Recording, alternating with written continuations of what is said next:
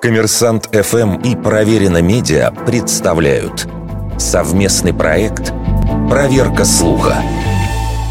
Правда ли, что Антон Чехов перед смертью выпил шампанского?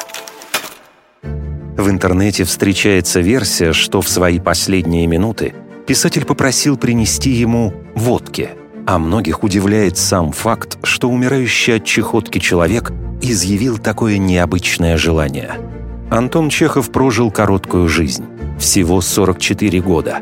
Еще в юности он переболел туберкулезным воспалением брюшины, а позже недуг перешел в хроническую форму и поразил легкие.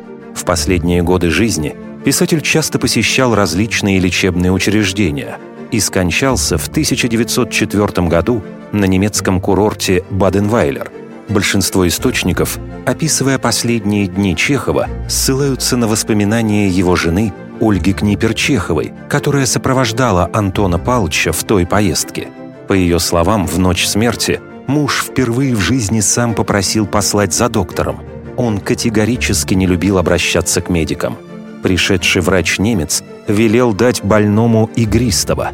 Чехов взял бокал и сказал «Давно я не пил шампанского» спокойно выпил все до дна, тихо лег на левый бок и вскоре умолкнул навсегда, вспоминала позже Ольга Книпер-Чехова. Таким образом, нет никаких сомнений, что один из самых известных в мире русских писателей действительно умер после того, как выпил шампанское. Вердикт. Это правда.